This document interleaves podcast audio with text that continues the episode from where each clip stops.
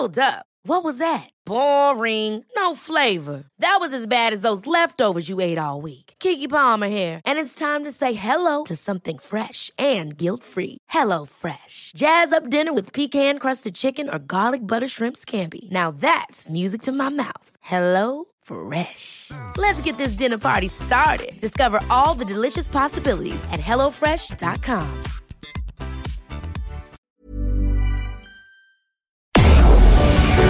Tarde a tarde, lo que necesitas saber de forma ligera, con un tono accesible. Solórzano, el referente informativo.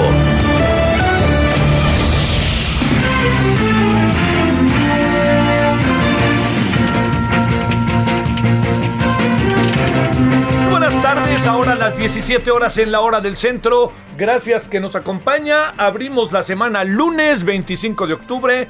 Eh, estamos en el preámbulo de, creo que es el último puente del año, ¿no? ¿O todavía hay otro? No, ya es el último, ¿no? Este es- ¿Hay otro cuándo? El 20 de enero. ¿Fuiste a la peluquería otra vez? ¿Vas cada semana? Bueno, a ver, ¿pero cuándo es el nombre? Ese nomás, ese ya es... Ah, claro, perdóname, el día 15, sí. Día de Muertos, el día que es... Sí, Muertos no es oficial, lo que pasa es que se toma, ¿no? Pero, digamos, no es oficial, pero se vuelve... Y luego la Virgen de Guadalupe cae en domingo, ahora, que esa es otra, ¿no? No cae entre semana. Entonces ahí muchas cosas se podrán este, hacer y ver. Entonces, viene este puente, el de lunes, eh, y luego, bueno, el que lo vaya a tomar, que quede claro, pero el oficial sí es el del, creo que es 15 de noviembre, es 15 para celebrar el 20, ¿no? ¿Está bien? El 15 es lunes, por cierto. Entonces, este, y ya se acabaron los puentes. El primero de diciembre no sé en qué cae, porque López Obrador va a dar ahí un mensaje a la nación en el Zócalo, como le gusta. Ya después de que presumimos, podemos todos estar un poquito más cerca. Yo sigo pensando que hay que tomar muchas, muchas precauciones.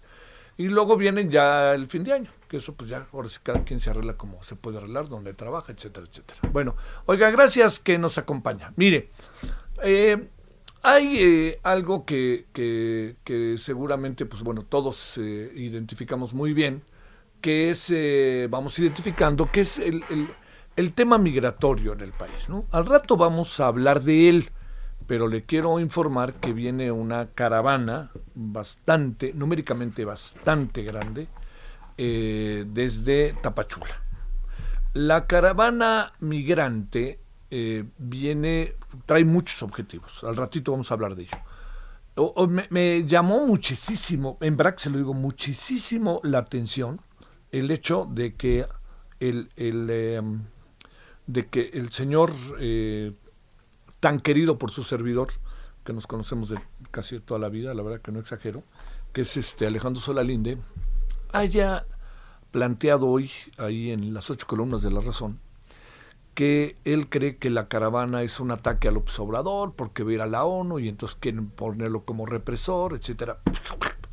Me pareció, pues bueno, vamos a preguntarlo, ¿no? Pero me pareció muy, muy, muy militante, más que muy preciso en lo que corresponde a, a las palabras que de, de, el sacerdote, porque yo entiendo la simpatía que él tiene por López Obrador, ¿no? Pero hay realmente hay indicios de ello, está claro eso o, o qué.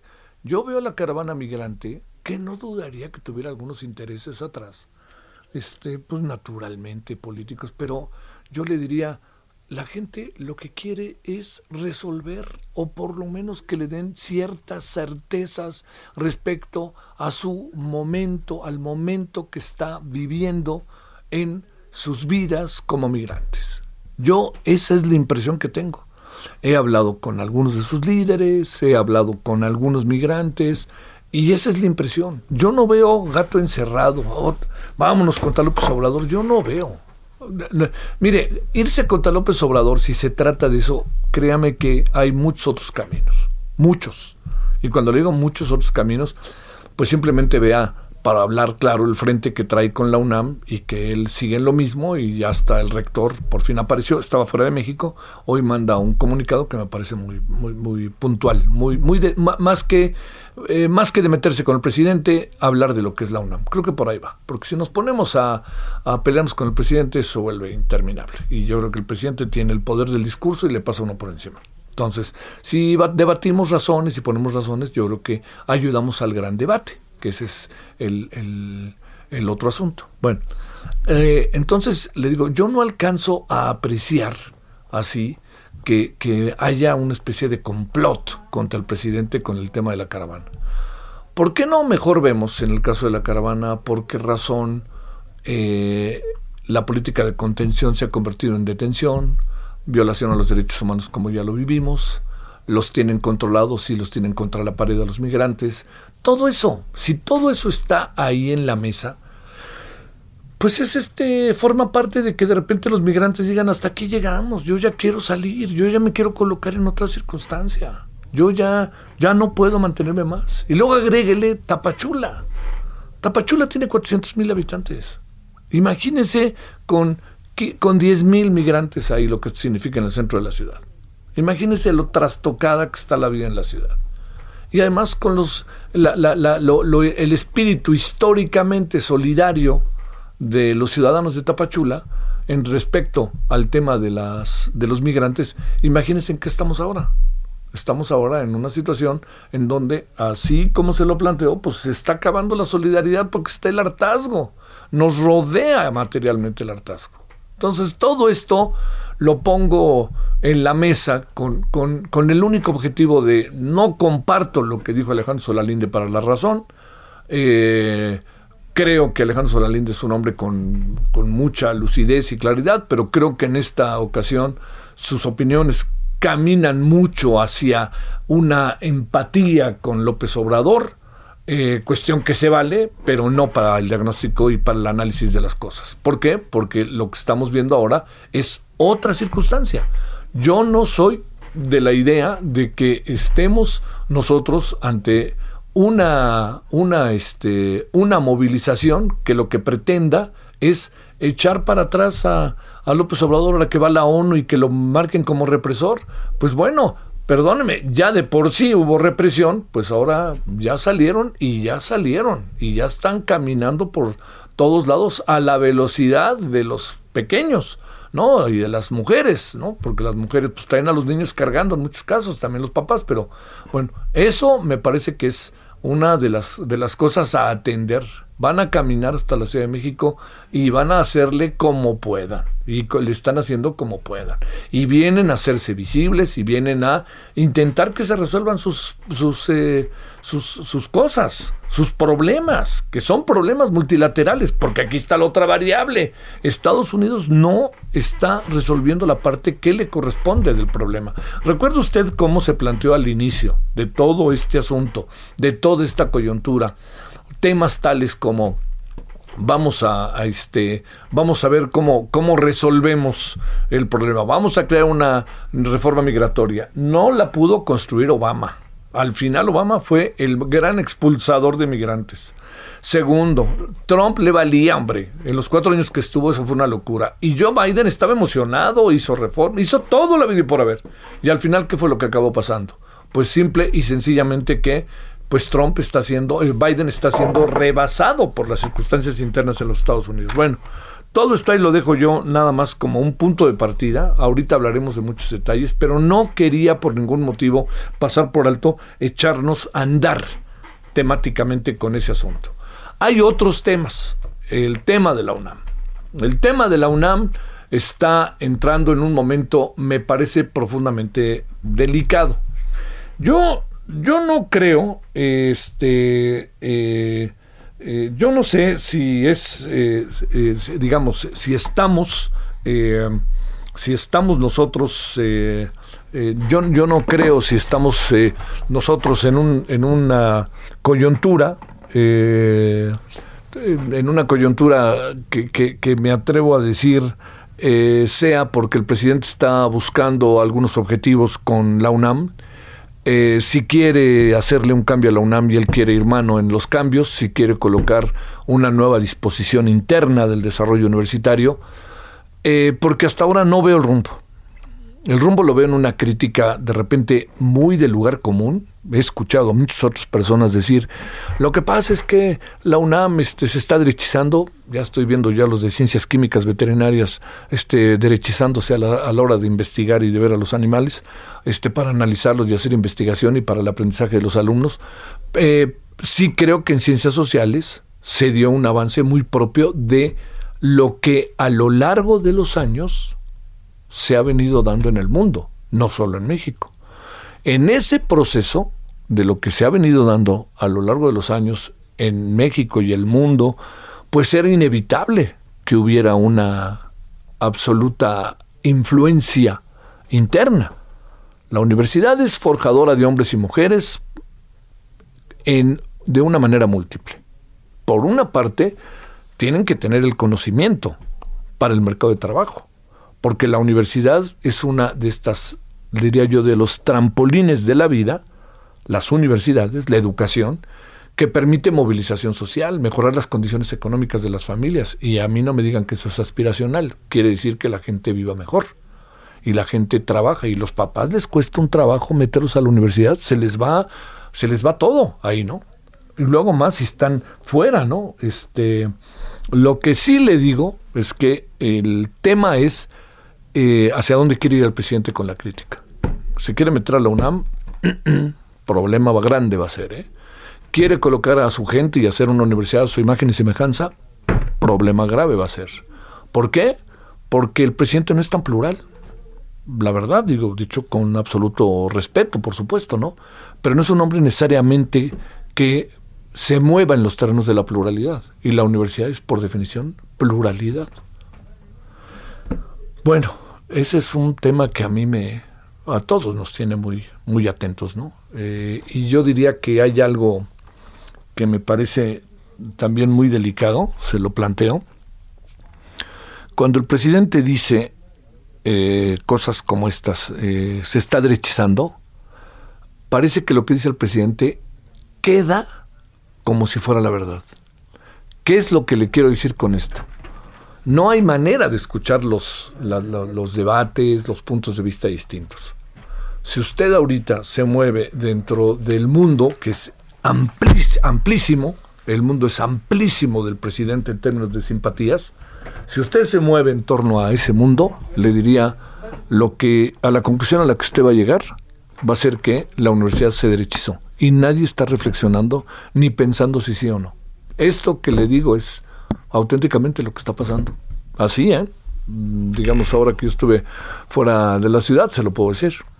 Así, no, no, la universidad, claro, entre algunos simpatizantes, como suele pasar, hay voces de una y otra naturaleza, pero en buena medida, digo, yo hubiera esperado una, la verdad, ¿eh? se lo digo, una reacción más firme del ex rector Juan Ramón de la Fuente e incluso de la propia Claudia Sheinbaum, no contra el presidente, sino en defensa de la UNAM, y no, no me pareció que fuera con la vehemencia que una circunstancia como la que estamos viviendo, este, que no fue del, tamaño de la reacción que una circunstancia como la que estamos viviendo pues necesitaría. Bueno, ahí la dejo con esos dos temas que están por ahí. Eh, ¿Qué otra cosa hubo por ahí? Pues bueno, el Checo Pérez está bárbaro, ¿no? Yo de automóviles no sé, pero pues lo veo y me da muchísimo gusto que le vaya bien al Checo Pérez, ¿no?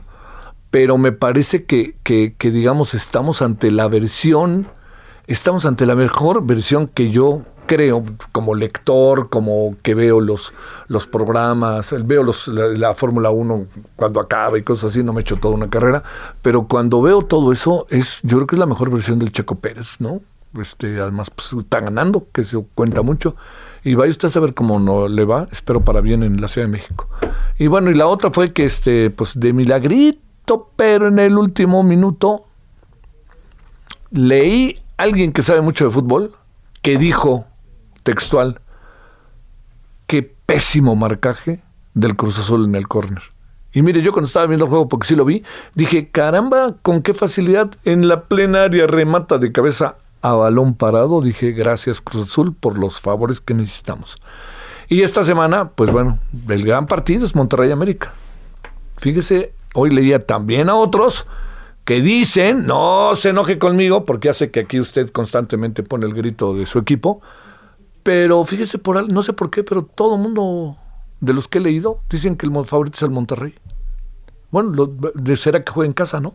Y eso cuenta mucho. Y Aguirre es un viejo lobo de mar para esas cosas, que es el entero de Monterrey. Bueno, vámonos con las cosas del día, si le parece. Gracias que nos acompaña 17 con 15 en la hora del centro. Buenas tardes. Solórzano, el referente informativo.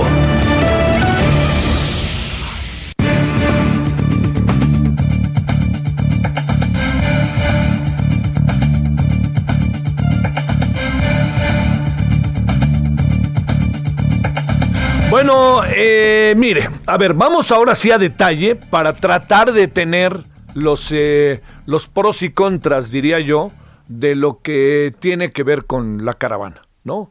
Hemos platicado en varias ocasiones con Iván Francisco Porras, él es profesor investigador del Colegio de la Frontera Sur, que eh, nos diga él cómo ve las cosas. Bueno, antes que nada, Iván Francisco, te saludo con gusto, ¿cómo has estado? Hola Javier, ¿qué tal? Mucho gusto, muy bien, gracias. Oye, dice, no sé si viste hoy el proyecto de la razón, dice el padre Solalinde que esto es un ataque a López Obrador, que lo que quieren es verlo como represor antes de que vaya la ONU. Eso es la caravana. A ver, tu impresión para ir por partes, si te parece, sobre la lectura que tendríamos que hacer de ella. Mira, Javier, eh, pues la verdad ha sido, em, bueno, te, puedo decir que, también el, el asunto de, de, la caravana, bueno, de las caravanas, cada vez se está complejizando y también digamos eh, está dividiendo opiniones no justa como está como como decías eh, de lo del padre Solalinde pero lo que a mí me parece también eh, una impresión que, que, fue a raíz de un recorrido de, campo ahora como más en, en, Tapachula como entre los, los ciudadanos y las ciudadanas ah, haitianas que están ahí pues es el, el, el, poco nivel ya de, participación y de creer como en esta forma de, avanzar, ¿no? en realidad vimos muy pocos haitianos, eh, hay un, número, digamos, pues no tan fuerte como quizás esperaban, ¿no? Este, en, en, en, muchos momentos vimos eh, como invitando por algunos eh, personajes, digamos, o más bien conocidos en, eh, dentro de los mismos haitianos como a no participar en, la caravana, ¿no? Este, y un tanto ya por el temor a ser deportados. Y por el otro lado, pues también está el tema con las organizaciones, ¿no? Este, de eh, estas organizaciones de, de, ayuda a migrantes, pues que también ellos ven de manera preocupante también ciertas cuestiones, ¿no? Este, ahora hay, hay como eh, mucho de, la preocupación es qué va a hacer esta población eh, en, otras ciudades, eh, si se les va a reconocer el procedimiento, el tema de la vulnerabilidad, en fin, creo que también entre las mismas organizaciones, pues vemos un, discurso también muy diverso, ¿no? Este, obviamente, pues que, que, vaya a, a, ser otro de, de los que están muy presentes, que ha sido eh, Irineo Mujica y el eh, eh, Luis Villagrán, que también han, estado, digamos, participando más como en ese apoyo, pero que hay muchas opiniones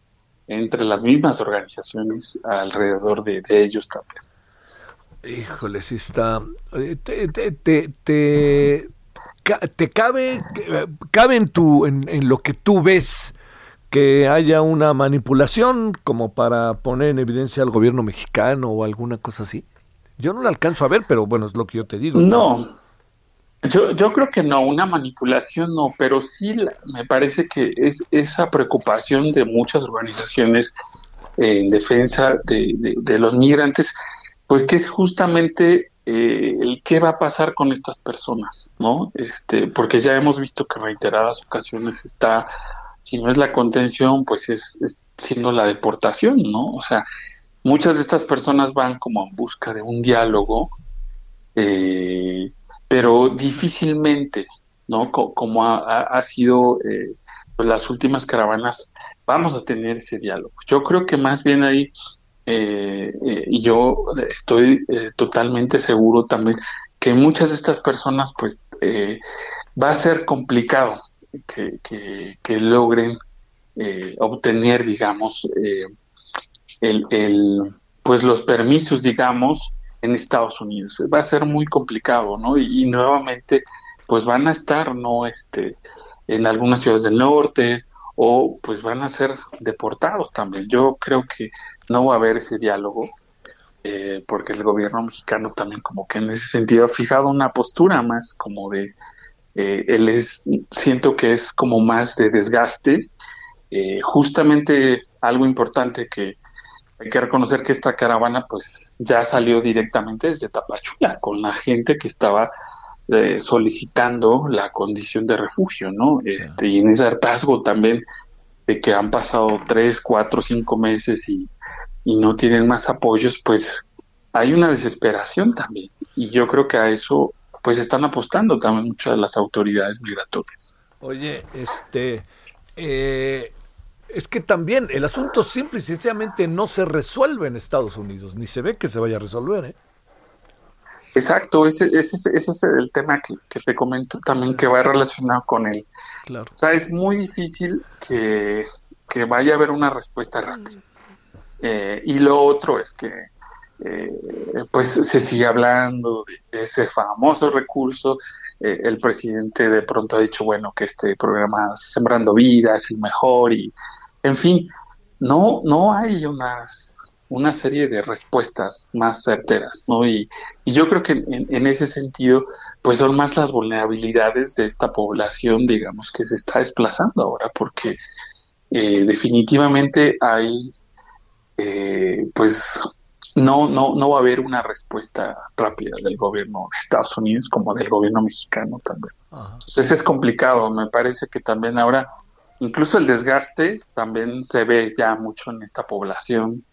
Este, eh, por ahí se esperaban como una caravana más numerosa.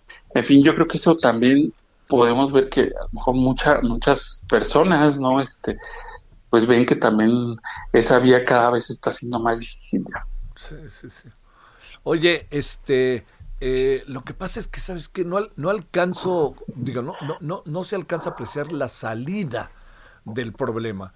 Y oye, y esta marcha va a ser, pues entiendo, hay que hacerlos visibles, pero va a estar rudísima, ¿no? Rudísima, es muy larga, ¿no?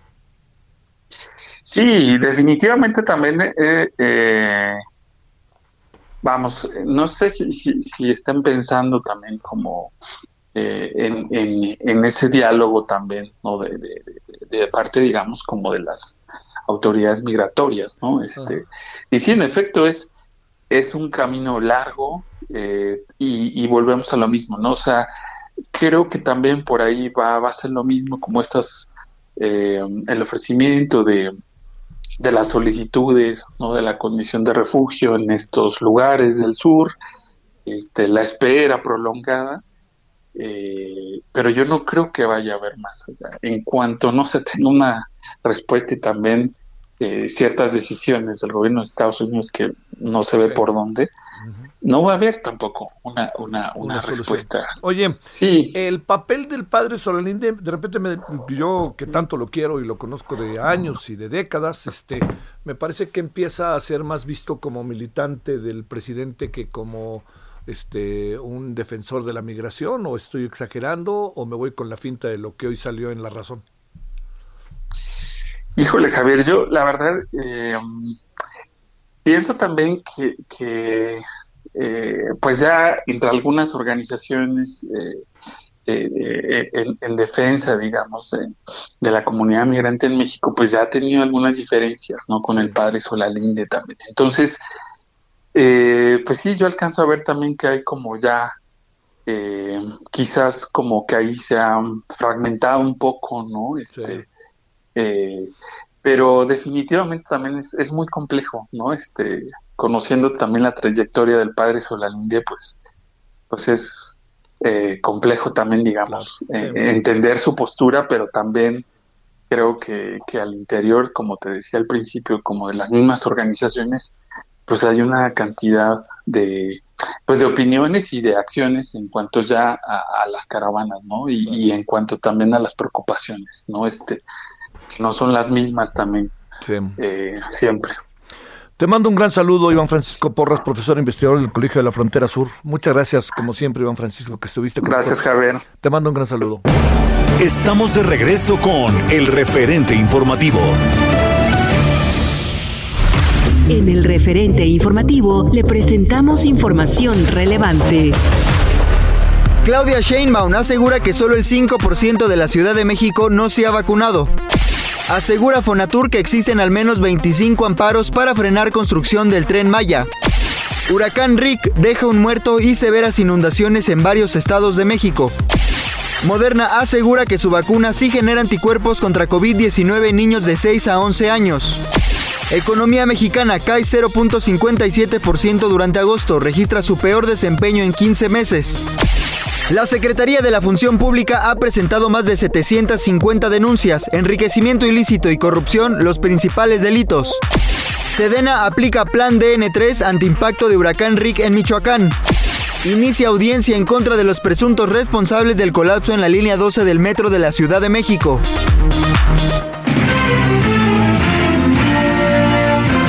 Esperamos sus comentarios y opiniones en Twitter. Javier Solórzano arroba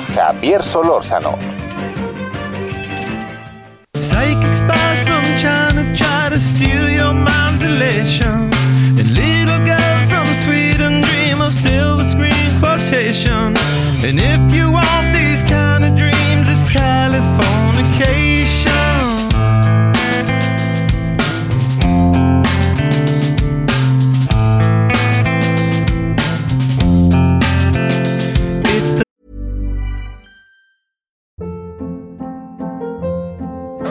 Hold up. What was that? Boring. No flavor. That was as bad as those leftovers you ate all week. Kiki Palmer here, and it's time to say hello to something fresh and guilt-free. Hello Fresh. Jazz up dinner with pecan-crusted chicken or garlic butter shrimp scampi. Now that's music to my mouth. Hello Fresh. Let's get this dinner party started. Discover all the delicious possibilities at hellofresh.com.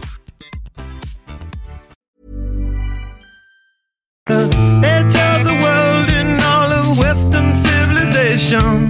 The sun may rise in the east, at least it's settled in a final location. It's understood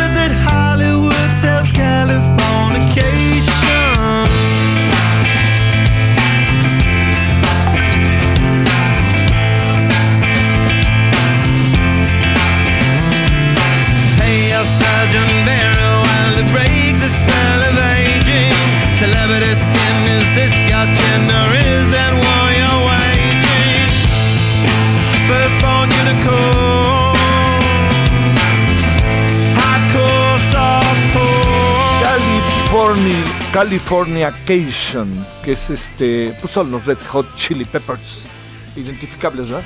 En 1961, en 1961, ya tiene 60 años, nació Chad Smith, que es el baterista y juega un papel muy importante en esta banda de Red Hot Chili Peppers. Bueno, a ver qué le parece, ahí para que le goce un ratito en este 25 de octubre.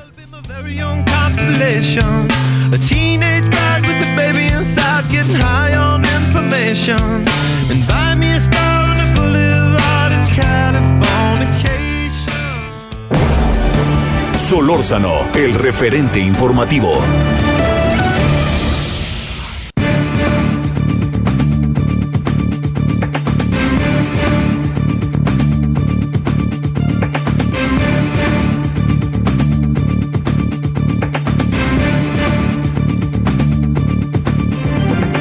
Bueno, eh, otro de estos grandes temas de estos días. Eh, eh, ¿Hasta dónde, digamos, eso es una discusión sistemática y regular, pero hasta dónde podemos decir que esté nuestro, que, que el gobierno esté llevando a una suerte de militarización al país, ¿no? Que eso es algo que está ahí al, entremos al tema mejor y sobre todo por una razón, porque estamos en algo que es fundamental porque el ejército ahora se va a encargar de la seguridad de 29 aeropuertos en 19 estados, lo que va a incluir pronto va a haber la Ciudad de México. Por cierto, este fin de semana tuve que salir de la ciudad. Nomás déjeme decirle, yo sí creo que las condiciones en las que está el aeropuerto de la Ciudad de México no, no, no son alentadoras. ¿eh? O sea, se ve muy desorganizado, se ve caótico, se ve como obra tras obra. Entonces, digo, yo entiendo que son obras que constantemente están en evolución, ¿no? Que tienen que estar viéndose, etcétera. Pero sí le quiero decir que lo que yo pude ver, este, y lo que viví, que no es la primera vez que lo vivo, lo he vivido varias veces, sí le quiero decir que las condiciones son verdaderamente poco favorables y poco positivas. Para un extranjero que viene a México, para alguien que pues es la primera vez o viene para, uf, va a evitar este y el aeropuerto de Los Ángeles, el de Felipe Ángeles, porque ir hasta allá pues está siendo el otro gran problema de ese aeropuerto. Así que yo diría focos rojos con este tema. Ya no me voy a poner a, a, a, compartir con usted si debió haber sido cancelado o no la obra, pero yo sí le digo que eso ahí está, ahí está entre nosotros, nadie me lo cuenta, su servidor tuvo la oportunidad de verlo.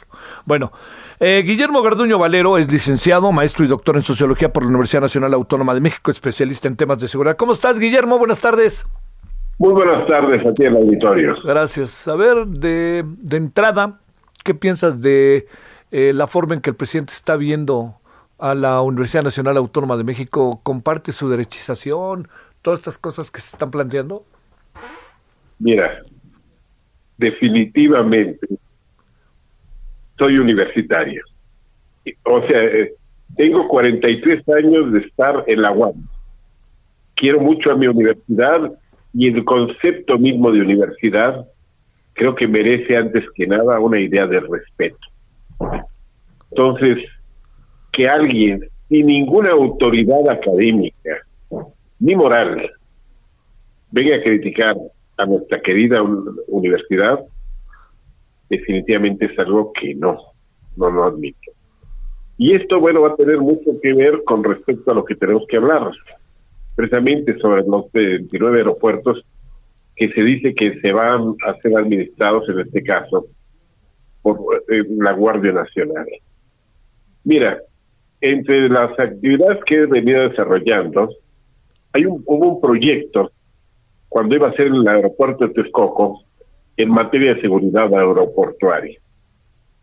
La primera cuestión que te puedo decir es que es un asunto de una extraordinaria complejidad. Complejidad que no puede ser sujeta a meramente o a improvisados, como lo que estás tú analizando, que efectivamente hoy en día hay una improvisación absoluta en cuanto al manejo de lo que es el aeropuerto, y termina siendo un desastre, como también querer militarizarlo como si fuera esta una forma de solución mágica, resulta también un absurdo mucho más grande, ¿no? O sea, es todavía crear una serie de situaciones mucho mayores. Mira, un aeropuerto, antes que nada, es un centro de llegada, salida y transferencia. ¿De qué? De personas, mercancías e información. Por su complejidad, sencillamente, un aeropuerto requiere no militares, no, no, no, definitivamente no, un personal altamente especializado. Un personal, por ejemplo, que tiene que tener un mínimo de conocimiento, por lo menos, de tres idiomas, incluyendo el propio, que tiene que estar al tanto del sistema de procedimientos y políticas, porque esto, los problemas surgen constantemente. Que tenga el conocimiento al mismo tiempo de las facultades y limitaciones que tiene ese puesto y que tenga capacidad de decidir adecuadamente frente a situaciones de alto riesgo. ¿Por qué? Porque un centro, en este caso, como es un aeropuerto, es un lugar donde definitivamente hay eh, se tienen que encontrar situaciones de todo tipo. Mira, te puedes encontrar desde, desde cuestiones donde puede haber, por ejemplo, situaciones de terrorismo, de contrabando, de mercancías, de situaciones, por ejemplo, de conflictos, a muchos de ellos incluso que tienen repercusiones legales a nivel internacional, de una serie de enlaces, porque hay que tomar en consideración incluso que todo aeropuerto tiene que tener como, eh, premisa central no tener tres aeropuertos. Eso, eso fue esencialmente la solución que Nueva York tuvo hace más de, de 60 años y que hoy en día es absolutamente inoperante. Se requiere un solo aeropuerto, lo que se denomina hoy en día hub, que era lo que ya se iba a construir en Texcoco. Esto también porque existe una serie de normas internacionales dadas por IATA de cómo de alguna manera establecer desde la altura de los aviones en la que tienen que conducirse para el despegue y el aterrizaje, de los distintos tipos de aparatos que alcanzan alturas diferentes y de las orientaciones que pueden llegar a tener de llegada como de salida. Al mismo tiempo, como decíamos, es un centro de transferencia de información donde unos segundos sencillamente que te descuides y pueden ocurrir accidentes fatales. y por otra parte, tiene que ser un lugar que definitivamente esté aislado del medio urbano. En, en, mi caso, por ejemplo, yo recuerdo todavía un compánico el hecho de un accidente aéreo de un avión que cayó en Ecuador, en la ciudad de Manta, ah. en el año 1996. ¿Qué cosa? Donde salvé mi, mi vida gracias a mi esposa. Entonces, la única cosa que puedo llegar y contemplarte es que no entiendo cómo es posible que una policía tan impreparada como la tenemos, como esa Guardia Nacional, o que se crea que sencillamente trayendo un militar y echando gritos, sencillamente se puede llegar a tener un aeropuerto verdaderamente funcionando cuando esto, decíamos, es de una enorme complejidad que reclama de expertos. Eso es algo que me indigna y que definitivamente yo digo, bueno, ¿quién le dice al presidente de la República que trayendo a un gendarme o a un policía, que lo único que sabe enseñar es su arma larga, pero no sabe ni usarla, sencillamente puede llegar a resolver problemas de esta naturaleza. Oye, Guillermo, la, la parte que corresponde a decisiones que va tomando el presidente, que me parece que se fundan en la desconfianza plena que tiene hacia eh, policías, hacia las, eh, me atrevo a decir, a lo que son estos, eh, digamos, estos procesos de seguridad, atención, control de parte de los civiles, y lo deja ahora en manos del ejército. no solamente es esto, como bien lo sabemos, son varios. A ver, ¿qué, reflexión, qué, te concita, qué pensamos? Bueno, mira, aquí tenemos una situación. En México no tenemos un comando de la Fuerza Aérea Independiente, que es el primer gran problema que, que tenemos que, que, plantear. Segundo, hay mucha diferencia entre un aeropuerto militar y un aeropuerto civil. Toda instalación militar, toda instalación militar hasta poner una caseta, está basada en lo que se denomina una hipótesis de guerra, particularmente en un aeropuerto. Tiene que tener este una serie de características muy especiales en su ubicación y por los diferentes escenarios en los cuales puede llegar a actuar, desde un escenario de conflicto o un escenario de desastre. En cada uno de los casos, definitivamente, las Fuerzas Armadas poseen indudablemente una manera de cómo responder. Pero eso no autoriza a decir que un aeropuerto militar y un aeropuerto civil se puedan administrar de la misma forma. Entonces, aquí viene un problema que es central. este, cómo puede en un momento determinado contemplar el problema de una serie de acuerdos internacionales donde hay empresas aéreas internacionales que vienen a México y que definitivamente, bueno, también nosotros enviamos hacia allá, que hay convenios, que hay una cantidad enorme de normas establecidas gracias a los cuales más de un millón de vuelos diarios en el mundo pueden definitivamente llegar felizmente a su destino. Entonces, no confundamos, esta es la primera cuestión que yo veo ahí una, una ignorancia brutal, por decirlo de una manera muy, muy suave, entre lo que una, un, en este caso, un personal de carácter militar de la Fuerza Aérea puede tener con respecto al ámbito civil. Oye, Son dos cosas sí. muy distintas. A ver, eh, ¿va a ser fácil deshacernos del control militar de- en muchas áreas del país?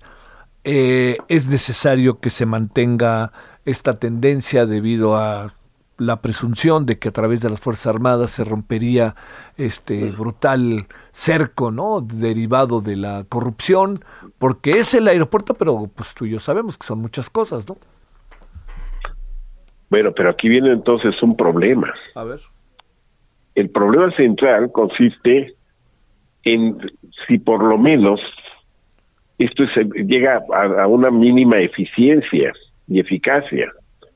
O sea, eh, la eficiencia en términos de cumplir lo que lo que lo que de alguna manera ofrece y eficacia en términos sencillamente que se obtenga esto al menor costo posible.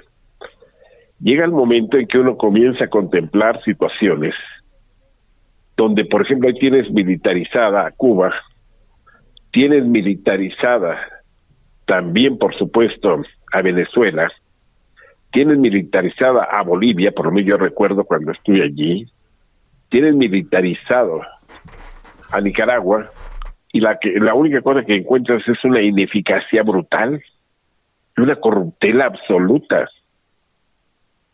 Eso es, un- o sea, para darte más o menos una idea, en Bolivia, eh, yo me acuerdo que llegamos con nuestra hija y entregamos nuestros pasaportes y a mi hija no le dieron registro de entrada y después posteriormente, afortunadamente nos dimos cuenta antes, pero no iba a poder, no, no, no íbamos a poder sacarla.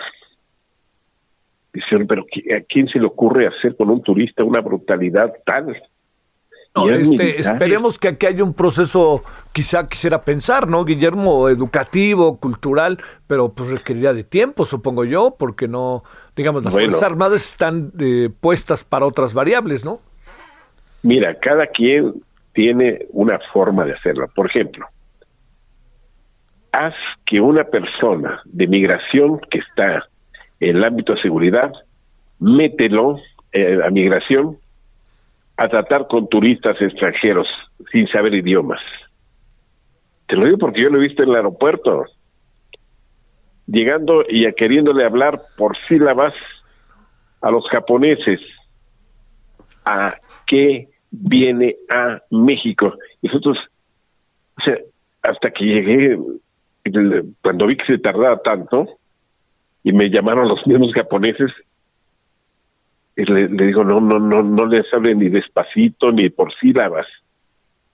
Ya les, le comencé a decir si, si en inglés se entendían, y con inglés muy básico, definitivamente pueden llenar el punto de entrada.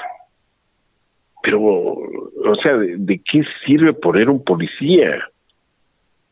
O sea, eh, de- definitivamente se cometen tonterías enormes.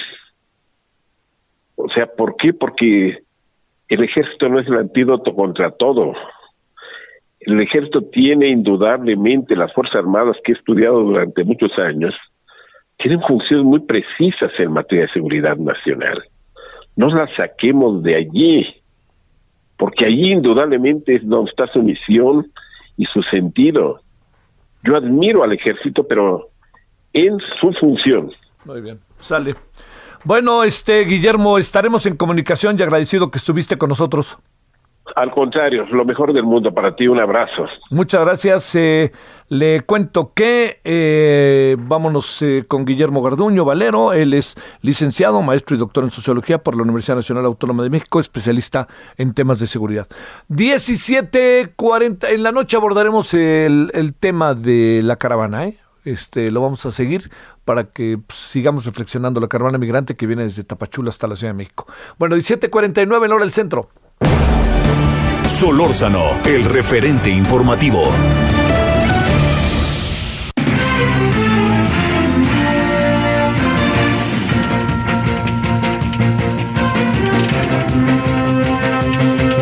Bueno, recordará usted lo que pasó en Tulum, ¿no? No lo podemos pasar así como así por alto porque parece que está relacionado con muchas cosas al mismo tiempo.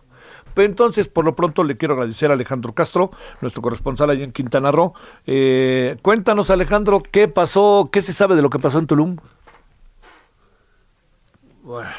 A ver, Alejandro, eh, a ver, espérame, se cortó la llamada, ya no pudimos, este, eh, ya no pudimos llegar a, a escucharlo, este, ahí al guay, que, bueno, pero por lo pronto le cuento que se detuvo al responsable, al responsable de, al presunto responsable, que quede claro, presunto, por favor, eh, presunto, presunto, presunto, responsable eh, de haber, este, de haber sido como, pues uno de los atacantes terribles, de los atacantes, realmente de manera despiadada, como usted lo pudo ahí ver, de lo que pasó en este bar, restaurante La Malquerida. Alejandro, te escuchamos ahora sí. ¿Qué tal? Muy buenas tardes, eh, Javier. Pues efectivamente comentarte que la Fiscalía General del Estado de Quintana Roo informó que ya concretó la orden de aprehensión contra uno de los presuntos implicados en el tiroteo del bar La Malquerida en Tulum, como mencionabas, donde dos turistas perdieron la vida. Se trata de José L., quien también resultó herido durante los disparos y fue localizado en un hospital desde el jueves por la mañana. Se le acusa de homicidio calificado en contra de las extranjeras Anjali de la India y Jennifer de Alemania. También de homicidio calificado en grado de tentativa en agravio de Anien y Michael, provenientes de Alemania también, y de Evan de Países Bajos. El imputado se presume inocente hasta que el Ministerio Público compruebe ante el juez que efectivamente es uno de los responsables materiales. El fiscal general del Estado, comentarte, Óscar Montes de Oca Rosales, informó que se trató de una disputa entre bandas dedicadas al, nar- al narcomenudeo y negó que se haya tratado de un ataque directo al establecimiento. Asimismo, informó que se reforzará la seguridad en los destinos turísticos del Caribe mexicano con la llegada de más elementos del Ejército y la Guardia Nacional. Del mismo modo, el Estado sumará otros 300 uniformados exclusivamente para garantizar la integridad del turismo. Así lo dijo el fiscal general del Estado. Eh, oye, este Alejandro, eh, no, no, no, ah, eh, ¿tienes el audio o, o no? No, ¿verdad? Bueno, bueno. Sí, eh, en ese momento no, no, Ah, no lo tengo no te a- preocupes. a la mano. Alejandro, no, no te preocupes. Oye, todo indica que sí es él, ¿no? O sea, que sí es eh, la persona. Entiendo que ahora habrá otros pormenores, pero, eh, digamos, te pregunto, como a qué hora fue este, de la noche todo eso, este, y parece que esto tiene que ver con lo que sucedió aquí en México también en el aeropuerto de la Ciudad de México del dueño del restaurante y todo eso, ¿no? Es, es ahí como un, es, es ahí un- un- una de varias bandas, ¿no? Como luego dicen. Eh, Es posible, Javier, eh, te, menciono que el, el fiscal detalló eh, en una entrevista que pudimos tener de- en el Heraldo con, con él directamente, el fiscal detalló que, que esta persona salió corriendo de- del lugar de donde se registraron los balazos y fue a, a atenderse a un hospital. Tras verlo, las grabaciones de las cámaras de seguridad, se dieron cuenta que esta persona correspondía a uno de los de los atacantes, entonces fue por ello que se concretó su orden de, de aprehensión eh, una vez que el juez la autorizó. Eh, esta persona ya se tenía ubicada y estaba, digamos, retenida en el hospital. Hasta el día de hoy se, se concretó la aprehensión ya formal. El, este día, el miércoles fue por la noche el atentado, el miércoles a- faltando 10 minutos para la medianoche. y el jueves fue colocada una narcomanta cerca del mercado municipal de Tulum, donde eh, un grupo denomina un grupo de narcotraficantes denominado Los Pelones se atribuía el hecho e incluso amenazaba con que si no se alineaban los demás comercios, pues ese sería su mismo destino. El fiscal eh, mencionó que esto es posiblemente para intimidar, pues él negó que se haya tratado de un ataque directo al bar y sostuvo que esta fue una disputa y que bueno eh, se dio en ese lugar y, y la, los turistas fueron alcanzados por las balas pero negó que se haya tratado de un ajuste de cuentas por cobro de piso aunque reconoció pues que en este destino hay una crisis de seguridad y este fenómeno del cobro de piso se está dando Sale. Muchas gracias, Alejandro. gracias al auditorio, a ti y al auditorio Javier. Gracias. Bueno, por lo pronto le cuento que es- también fue detenido uno más de los atacantes a la familia Leva- Levarón, presunto atacante a la familia Levarón. Oiga, y tarde, nos vemos a las 21 horas en la hora del Centro Heraldo Televisión. Pásela bien, tenga buena tarde y hasta el rato. Adiós. Hasta aquí, Solórzano, el referente informativo.